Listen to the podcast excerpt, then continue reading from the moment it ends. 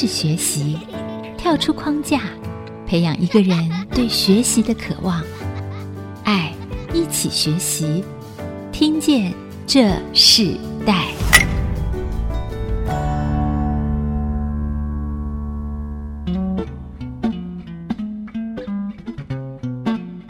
各位听众朋友，大家好，欢迎收听 IC 之音主课广播 FM 九七点五，这里是听见这世代的节目，我是主持人郭兰玉。今天在听见这世代的节目里头，我们跟大家分享的学习关键字是城市设计教育哦。我们知道，在这个时代，很多的年轻人、青少年，他们对这个城市教育哦，本身就在这个电脑这个世界里头，他们是非常的有兴趣的去追逐哦。也看到在台湾的教育里头，在全球的教育里头，强调这个关于城市教育的新的元素出来。尤其是最近我们常常听到的，就是在 STEAM 呢这个新的素养的部分哦，我们看到很多人工智慧的时代，孩子们。在山西，在网络的快速的去适应，几乎活在这样的世界里头。这样的教育到底对这个年轻的时代有什么样的影响？那这样子的一个趋势，到底对我们这个下一代的新一代的人，他们在面对这个城市设计、面对 AI 的时代里头，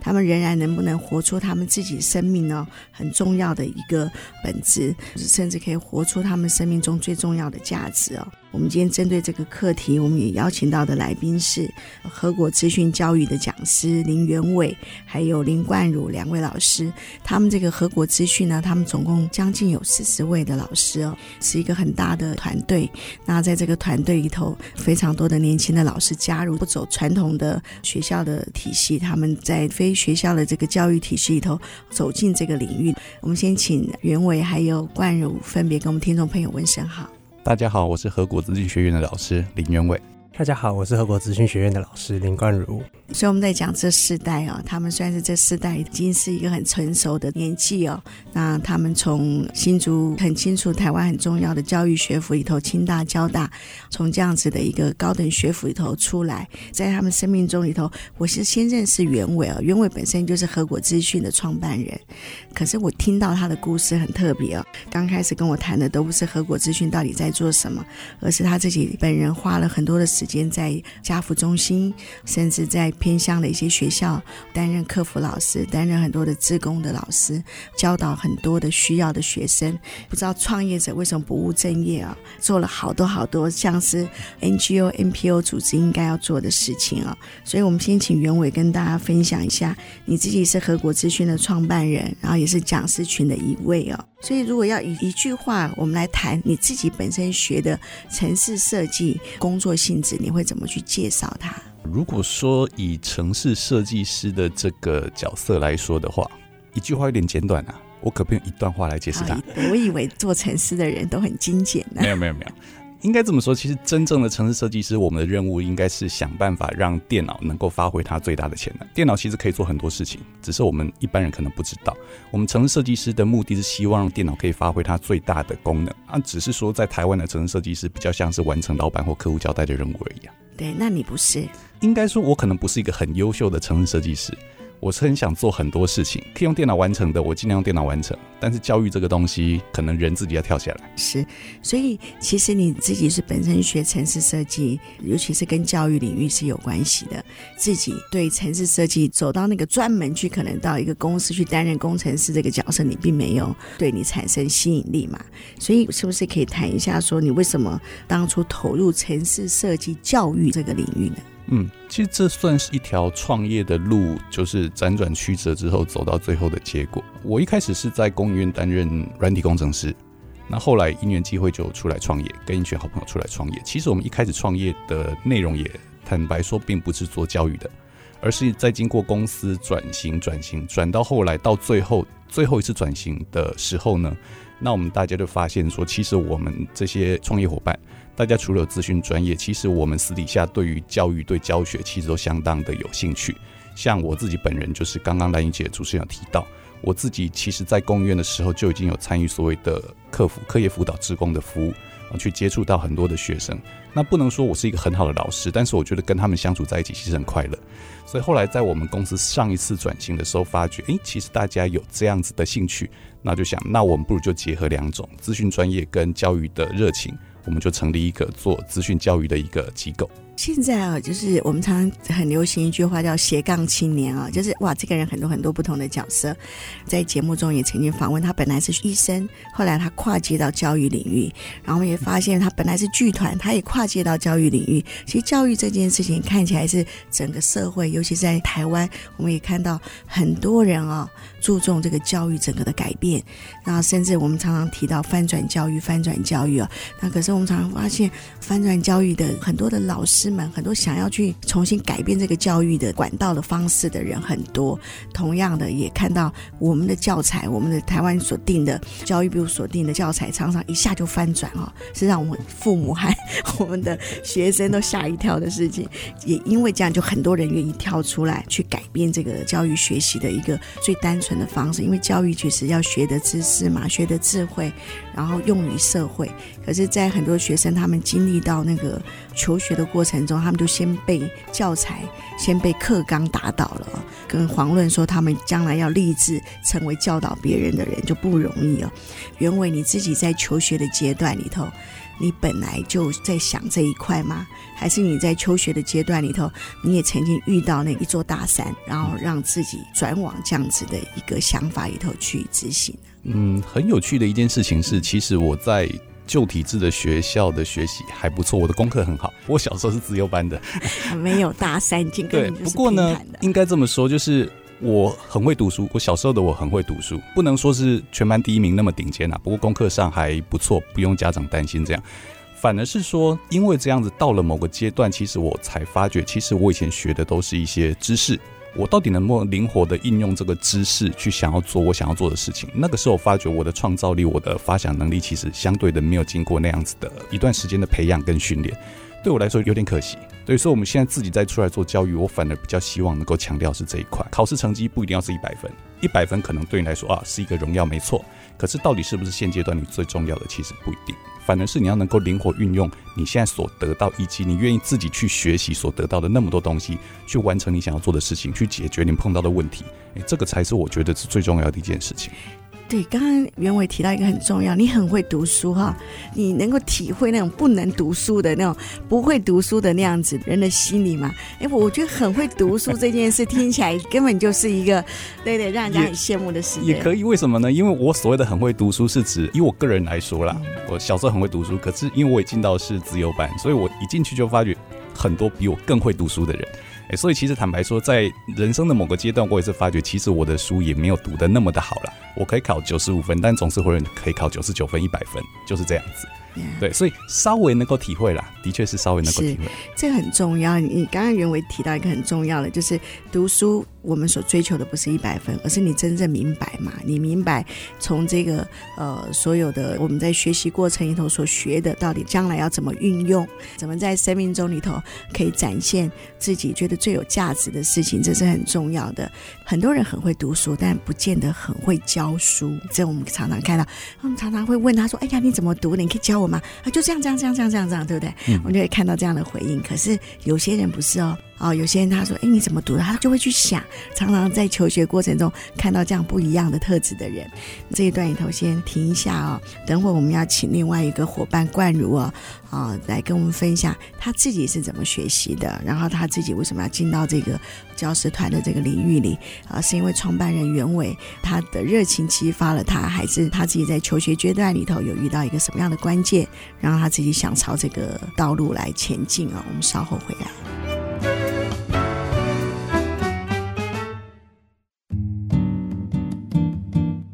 这里是爱惜基因主客广播 FM 九七点五，你现在所收听的节目是《听见这世代》，我是主持人郭兰玉。啊，我们今天在《听见这世代》节目跟大家分享的世代学习关键字哦，是谈到城市设计教育哦。从城市设计教育里头，我们来看这个世代里整个非体制外的教育环境，还有参与到这个教育环境的人，他们到底是一个怎么样的一个想法，他们的思维，还有他们想要改变这个社会有什么样的影响性，或是不同的目目标和价值。因为我们知道新的科技时代，我们看见科技大爆发带来世界和生活的巨变，尤其是在这几年的时间里头，我们看到无论是其他的国家，包含到台湾，现在都在推展 STEAM，哇，所以很多人都在这个领域中开始钻研，也开始在改变那个整个不一样的教学方式。因为我们知道十二年国教的课纲即将要改变，所有的家长和学生们其实又要紧张一一阵子哦。那我们今天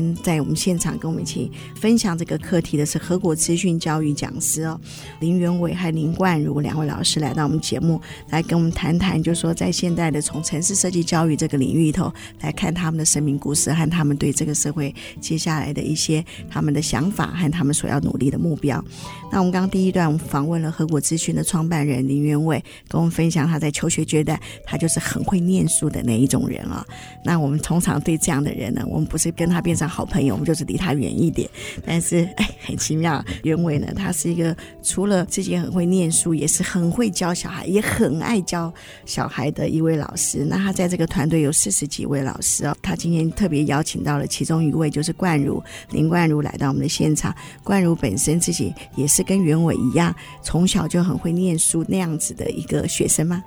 嗯，应该说是国小到国中的部分还算蛮会念书，而且自己那时候也并不排斥念书。其实那时候的成绩也算是不错。那你能念到交大，功课应该也就是不差了嘛。那冠儒可不可以谈一下，说你当初为什么会想要加入这个教师的团队，然后走体制外的这样子的一个教育模式呢？觉得那时候应该也是因缘机会下才加入合国的，算是当初的同学，其实已经在合国里面就职。当初我们在上课的时候，蛮常跟另外一位同学有合作的关系，他就可能看到我的一些潜质，其实是跟和果是有相关的。再加上我修的课程也是跟和果现在要需要的老师是有相关性的，那他就邀请我要不要来和果看一下。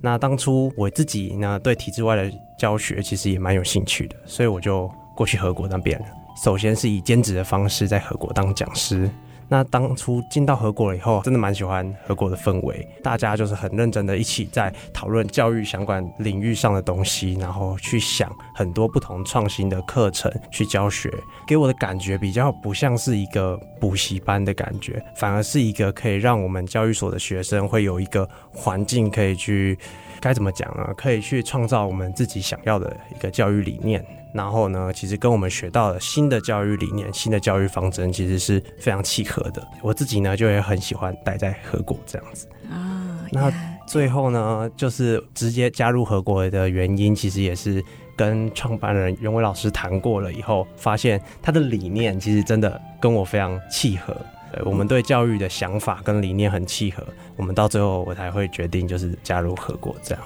嗯、所以他应该有时候假日的时候去教像泰雅学堂的孩子们客服，你应该也会跟着去哦。他其实真的做很多不一样的事情。可是我们来谈到万如，你自己在求学阶段里头，你自己有没有遇到一个什么样的呃老师，他对你是很重要的？一个转变的话，我本来其实是可能会走动画资讯相关产业的。其实我还蛮喜欢动画跟游戏。所以其实我本来可能会想要进去的是动画与游戏相关的产业，但是当初在大学的时候遇到一个老师，他教的一门课是跟数位学习有关的。听他教完那一门课以后，我就会发现，就是我自己对教育的热忱不灭。当初在大学的时候，其实自己在兼职还兼职教蛮多补习班的。就是自己很喜欢教小朋友，但是当初只是会觉得说，这可能只是一份攻读跟自己的一个兴趣而已，所以其实并没有想要往那个方向走。但是真的遇到那个老师了以后，发现就是数位学习在未来的可能性，所以我就觉得自己好像可以踏入这一块。所以在硕班的时候就去交大教育所，然后继续的去钻研这方面领域，这样子。嗯、你刚刚提到就是说可以翻转台湾的教育嘛？那你自己在求学阶段里头，你有没有遇到那种课纲改变，然后哇，你整个适应的那个过程？其实呢，我这届刚好是九年一贯的白老鼠。其实我是就是第一直接体验出来的，对，我是实验室出来的。其实当初。变成像生活科技领域好了，就变成一个领域以后，其实一个老师他们要学到的东西，他们要教小朋友的东西变得非常多，所以可能一个老师他专门科目可能不是这一科，但他却要教小朋友很多不同的科目，因为他已经被包含成了一个领域的科目的时候，他可能没有办法教得比较透彻。那我们当初的方法就变得自己就去外面，就会可能会寻求一些协助，可能要在课后再去学习啊，就是学习的时间就会拉得比较长。所以我觉得这也是当初觉得比较可惜的地方，就感觉好像回想自己国小、国中，好像都是在读书，然后课后也都还是在读书这样子。这个经验会让你现在在教学生们，你们主要对象大概都是国小和国中为多嘛，对，对不对？嗯、那这样子的话，对你现在的教学有什么样的帮助？其实我其实我会去反思这个想法，就会觉得说，课后的学习不应该是以补救教学的感觉，其实课后学习应该是教学的延伸。就是学生其实他是对这方面更有兴趣，然后会想要来学更多的东西的这种感觉，而不是就是学到更超前，学到更多，然后要为了打败就是学校的学生，然后为了要考到第一名，我才来做这些补习。所以我觉得应该是学生真的有兴趣，他对这门科目他想要学得更透彻，他来外面得到更多资讯。然后让老师可以协助他有更好的成长，这方面我会觉得说以延伸教学的方式来做，而不是补救教学的感觉。我们知道，像城市设计相关的这个学习领域里头，他其实很多的孩子其实本身对这个就是应该有兴趣。然后他们自己本身有一个基本的程度哦。那像你自己在教学的这个过程里头，你怎么开始你的教学？你怎么让这个教学变得是有趣的？你怎么让他们从那一个教导的过程中里头，让他们启动他们呢？一开始的话，可能要先帮他们有一些小暖身，让他们有小暖身，开始热起来以后，玩一些小游戏，头脑开始热起来了以后，我们再利用像是一些字卡或图卡的方式。就利用图像化的方式，让他们可以更容易产生兴趣。前面产生兴趣，我们兴趣建立好了以后，再慢慢的让他们到比较静态的电脑桌前面，然后来教他们如何去学习程式。这样子，可能一开始要先引起他们的兴趣。那引起兴趣了以后，然后让他们一动一静，一动一静这样子穿插的教学，我会觉得这样子他们会比较好吸收，也比较有效。呀，教学的这个能力和教学的经验的累积很重要，对不对？所以你们应该在常常在你们的团队里头会有互相的讨论、研习的过程，对不对？冠如在这个讨论的过程里头，你看到别的老师也在教，然后在这个过程中，你有看见什么？你说啊，他的教法和我的教法是不一样的，可是，在这样的过程中，你怎么？怎么去看待整个团队里头互相的合作和补助？这个就是非常棒，就是大家所有老师聚在一起的时候，一定会有很多不同不同的想法激荡出来。当这些想法激荡出来了以后，其实我们就会去互相的去挑战，相当于也可以互相去反思。那我们就可以想说啊，这个老师在这个方面其实这个东西是非常好的。那我自己就会去反思，说自己是有什么不足的地方，其实可以去改进。很多个老师聚在一起以后，其实反而是可以激荡出一个非常好的教材，而且还包括可能我们的老师可能是从不同的类型的老师，可以激荡出来的火花变得更加的不同。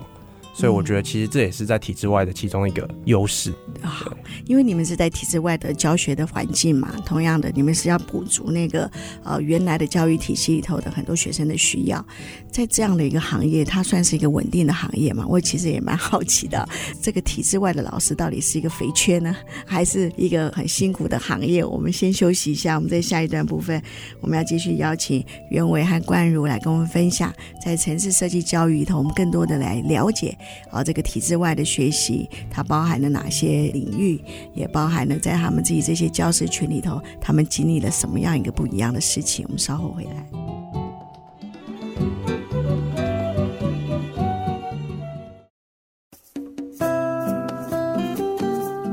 回到《听见这世代》，我是主持人郭兰玉。今天在《听见这世代》节目里头，我们邀请到来宾是和国资讯的团队哦，一个是林元伟老师，一个是林冠儒老师哦，来到我们的节目，跟我们分享城市设计教育教育的体制里头，尤其是最近常常在台湾提到一百零八年度的这个课纲的改变，我们也看到了啊，无论各大杂志报道里头都谈到 STEAM 哦，这个呃新素养的一个培养。那我们可不可以在这段部分？我们请袁伟老师哦来跟我们分享一下 STEAM 到底是什么？其实 STEAM 它是五个单字组成嘛，就是五个英文单字的开头，就是 Science、Technology、Engineering，然后 Art 跟 Mathematics，它是五个字。所以其实坦白说，用一句话来总括的话，他就希望学生培养是一个跨领域的学习能力。以前传统上我们的学科是单一学科的学习。所以你学数学就是数学，你学国文就是国文。那其实，在未来世代里面，全世界的政府不是只有台湾政府，都希望未来的学子是能够拥有跨领域的学习能力。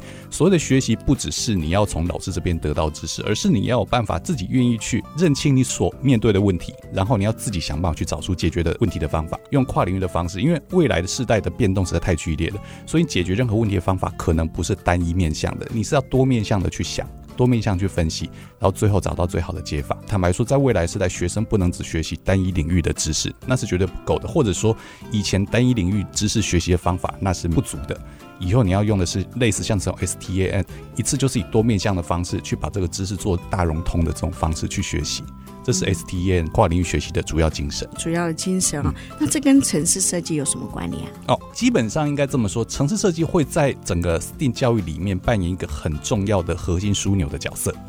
因为我们知道未来是一个呃资讯的时代，其实现在已经是了，但是未来资讯融入呃我们台湾或者人类社会的这个比重会大幅大幅的提高。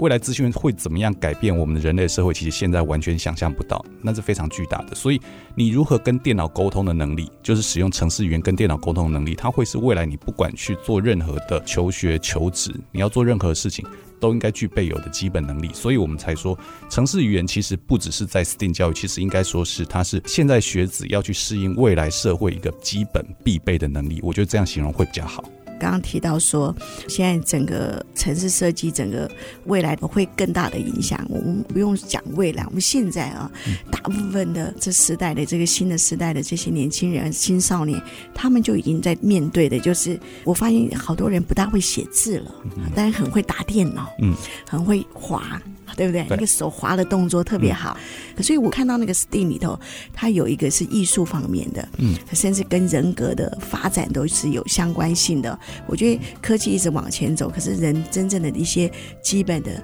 他应该要学习的生活能力，还有那个基本的素养的部分，应该也是在这个整个教育的融合里头，这个新的课纲里头啊。那对于你们这些在体制外里头教学的这个城市设计的老师来讲，嗯、你们觉得在整个的改变对你们？最大的挑战是什么？然后你们又跟体制内的这个教育不一样，可以分别的那个差异性是什么？如果讲最大的挑战，应该是说我们这些老师，我们自己的成长背景其实并没有受过这样子的教育。对，我们以前就是像我刚刚讲，我们就是传统的教学体制出来的，但是我们是认同这样的理念，认同这样的教法，认同这样的思维，认同这样的趋势。我们尝试使用这种 STEAM 的跨领域的方式去做教学，所以。对我们老师来说，我们也是一个挑战。如何在我们自己成长背景没有这样的训练之下去教导学生、指导学生、培养他们这样的技能或素养？我想这是最大的挑战。那你说体制外跟体制内的差异的话，其实我觉得应该说，在体制内，因为受限于体制的关系，因为体制内它毕竟会跟升学会跟什么是会绑在一起的，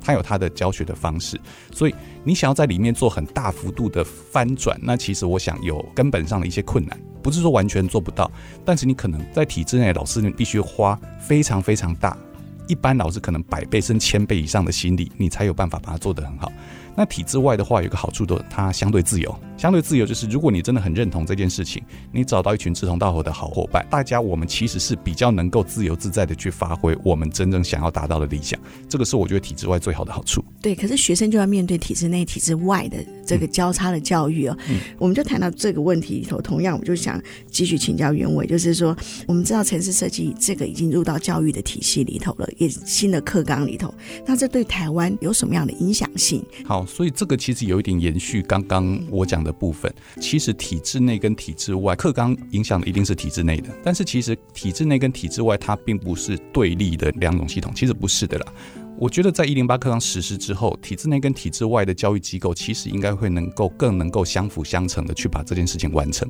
如果大家都很认同这件事情，因为我们的确有观察到，至少我们所在地新竹，我们的确有观察到很多学校虽然是体制内的学校，可是他的做法其实慢慢的也比较倾向体制外提倡的这样的理念的方式去做教育。所以我觉得一零八课纲实施下来，应该会对于未来这一批的学生，我们常常在讲学生就是白老鼠。每隔几年、几十年就要一个新的课纲，怎么建构？两位就是白老鼠长大的嘛，对，我还没有那么白，他比较白，对不对？所以我才说，以一零八课纲来说，我们是有观察到，可能是真的应该会算是一个比较重大的一次的改革，然后会让体制内外的教育机构能够携手相辅相成，去帮现在的学生达到比较好的、真正我们希望他达到的教育目标跟学习效果的。那程式设计这种教学是用学测来测验吗？它可能比较不像是传统的考科，用考试分数来决定你的成绩。以资讯或者城市这一方面的课程来说，它可能会比较偏向是以作品或者是你的比赛的成绩、检验的成绩，然后去让大学端，因为未来升学是升大学嘛，在大学端的那些教授们能够去评定说你这个学生在以前在这方面这个领域的学习成效。因为这个东西比较难，像是我们传统上国文、英文、数学，可能可以把它简化到是非题、选择题这种哦有标准答案的这样的考试方式。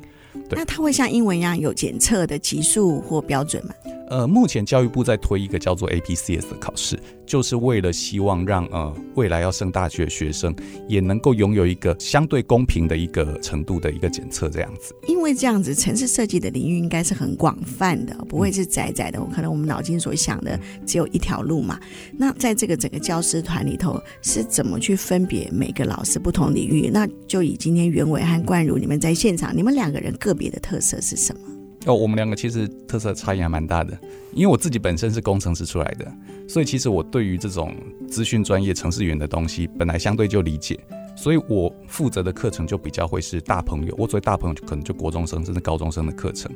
那像冠儒他就非常懂得跟我们讲小朋友去互动、去相处，怎么。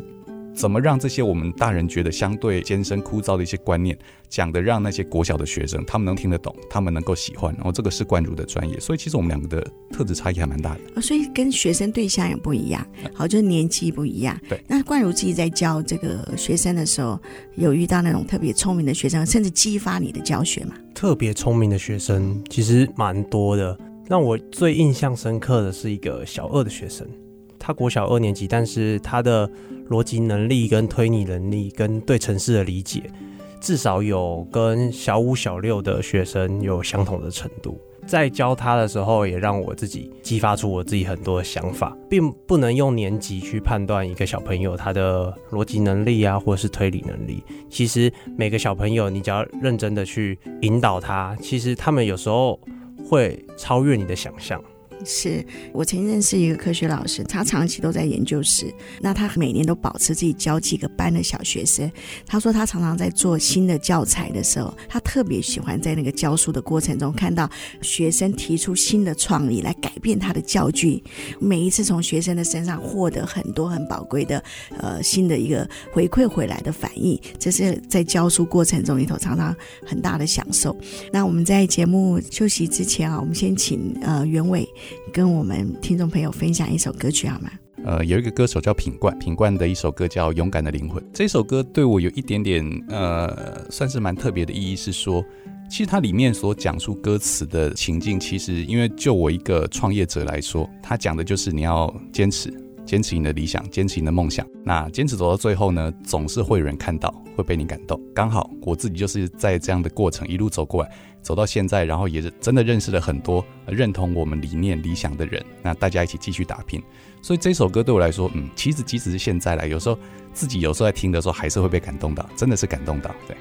呀，好，我们就来听这首歌。你在介绍的时候，我看眼睛都泛红了。我们稍后回来。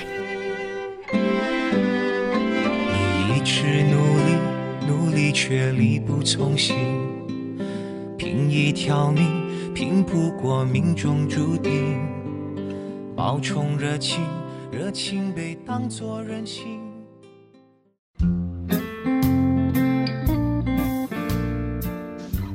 回到《听见这时代》，我是主持人郭兰玉。今天在《听见这时代》节目里，我们邀请到的来宾是和果资讯的团队的老师林元伟，还有林冠儒。那袁伟自己本身也是创办人。我们自己在认识袁伟的过程中，常常听到他去教了很多到偏乡、到不同的机构，免费的为这些很多的学生做客服，为这些学生们付出很多的在教学的这个过程里头很重要的他们的需要。我觉得是。很特别的。你创办了合国资讯，那同样你也做了这样子的一个服务社会的这样子很重要的一个事情。那主要的原因是什么？可能就真的是个性跟兴趣吧。因为会去在工作之余愿意花一点时间去做这种东西的，应该本身对于这件事情就是有热情想要去做。我这个人是因为，其实坦白说，我算是衣食无缺啦。我不是说那种我是大富之家，但是我自己本身的经济上还不错。那我就觉得说，如果我有时间，我有能力，那我也没有缺太多的金钱，我必须要为了生活积极经营的话，我是不是可以帮这个社会多做一点事情？当初是抱持这样的心态跟想法，那我可以帮社会做什么事情？因为我功课还不错，所以我是不是可以去教个小朋友？我在公园的时候看到有这样的机会，我就进去了。那从社员就一路跑跑跑跑到变社长，从社长又变成公司创办人啊、哦，对，这是特别的一个发展哦。那冠如哦，加入这个听，你们的创办人说他衣食不缺啦哈、嗯。对，那你自己呢？你是也是在衣食不缺的过程中里头来加入这个团队吗？算是，也可以说是衣食不缺，但是。主要还是真的是兴趣，兴趣使然。对对对。那、嗯、那你看着这个袁伟老师，也是你的前辈啊，投入了事业，也进入到一个职工的行列，会给你一个什么样的一个激动吗？或是也会让你对这样子的一个教学的生涯里头有什么样的改变吗？我的理念真的跟他是比较相像的，我还是会希望，就是也可以说是，可能也是以前的教学的学习历程。导致让我觉得之前的教育可能觉得自己花太多时间在补习班或者是知识上的学习，然后只是自己遗漏掉了很多，就是可能社团的活动或者是各种不同的素养的养成，或者是可以去学习到更多不同的东西，跨领域的东西，所以就会希望说现在。既然加入了这个教育，加入了一个教育的团队，我也刚好有这个资源，有办法就是给下一代的小朋友，不要就是再走回头路，去有更多跨领域的发展，而不是一直去追求知识上的学习。所以我会觉得说，我不希望看到太多就是像我当的白老鼠以后不算非常成功的一个例子。我会希望可以减少这方面的例子，再加上看到这么好的老师在投入在这方面的。团队上，那我自己就非常想要加入这个团队，然后跟跟大家一起努力这样子。因为你这样的经历，所以你现在在教学的过程中，你当然会有很多学生，他们可能会遇到困难，他们也需要在学习上面的突破。你会用什么样的方法来陪伴他们经历这个突破呢？这也是因为我们在教学外的体制下，其实我们会有更多的时间，有办法去一个一个小孩子，我们可以去了解他们的。问题点在哪里？那我们有更多的时间可以去引导他，去找到他的问题点，然后并且跟他一起尝试去解决。我觉得这个是很多老师其实，在学校的体制里面，他们可能有办法，可能看到了，或者是没有办法看到。或者是看到了没有办法解决，因为学生真的是太多了，他们没有办法花出那么多那么多的时间解决。可能一个老师他们要带的班级真的太多了，那他没有办法去看到每个小朋友的学习历程。那我们现在在体制外以后，我们可以对每个小朋友的学习历程有很大的了解。那其实我们就可以在正确的时间点给予他们适时的引导。其实。真的就可以让很多的小朋友可以跨过那个突破点，然后让他们可以继续的成长。我觉得这其实是也可以算是一个在教学上会得到很大成就的地方。嗯，教育是一个很特别的生命的给予的一个方式哦。我们常常在很多的分享里头，最常听到就是我们要成为一个忠心教导别人的人，也希望我们可以训练的自己的下一代、新的世代，他们也可以成为一个忠心教导别的人。当忠心这件事，其实就是一个正直哦，就是真正的让教学领域里头成为一个不是在浪费时间，而是真正用生命来陪伴生命的一个过程。我们今天在谈到这个世代关键字里头，我们谈到城市教育。育环境，我们看到两位老师经历不一样的生命的成长方式，却投入同一个理想，在这样体制外的一个教育环境里，在这里先休息一下。我们先听我们的 mentor 经验学林元伟老师来跟我们分享这个时代的很多的小朋友，其实很早就开始已经在山西就成瘾了。想请元伟老师分享，就说一位资讯课程的老师，怎么让他们从那个成瘾变成兴趣，变成对这个社会有用？资讯爆炸的时代里头，他们仍然是可以管理资讯，而不是被资讯所管理。我们请啊元伟老师来分享。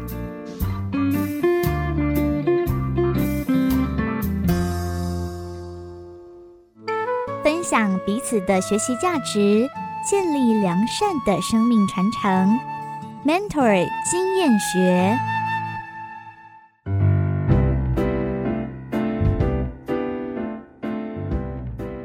各位听众，大家好，我是河谷资金学院创办老师林元伟，分享一些个人的经验跟想法。现在的确是我们讲叫滑世代，现在学生不管是滑平板、滑手机，都是一个滑世代。那可能有很多的家长会担心说啊，我小朋友整天在看平板、看电脑，怎么办？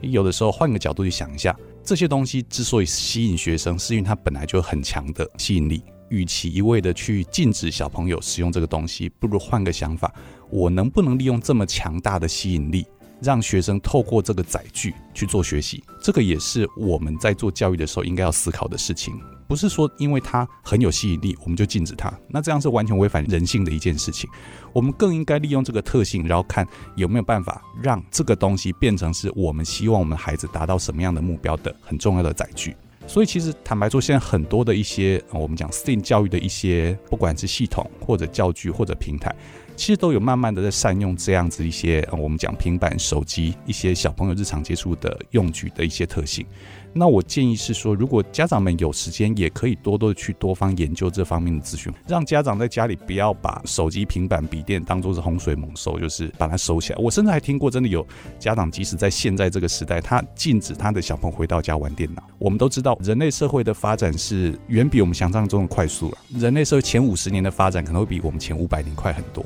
未来会更快。而且这些发展主要都来自奠基于我们讲资讯科技的发展。所以你一味禁止学生使用这个东东西，其实是不太合道理的，对，所以我觉得时代在变，家长自己的一些思维可能也可以跟着更新一下。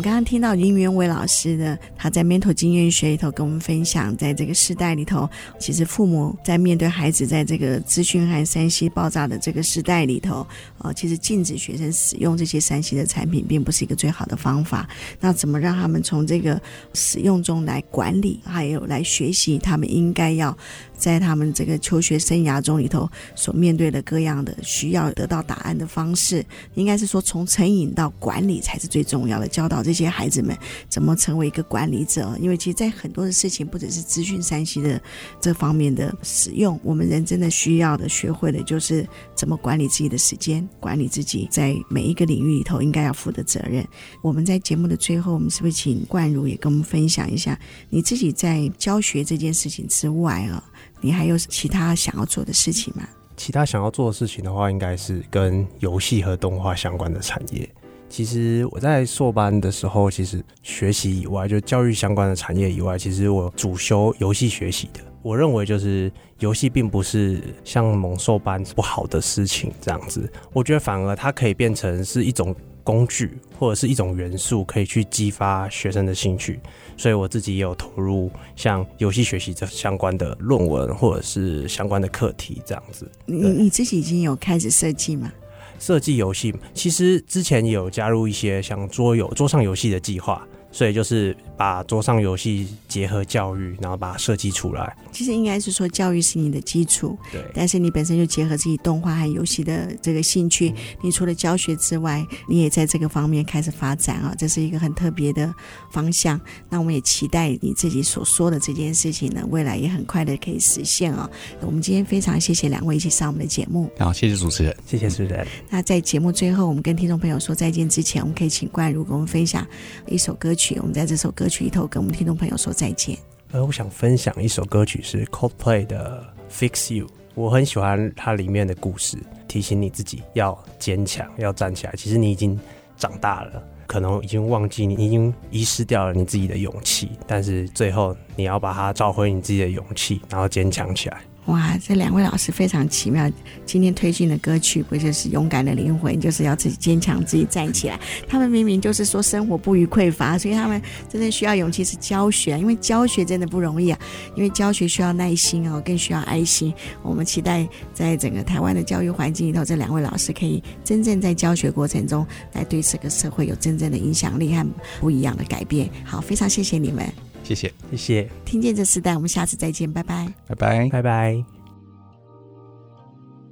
连结世代，超越差异，富语建设邀请您爱一起学习。When you try your best, but you don't succeed. When you get what you want, but not what you need.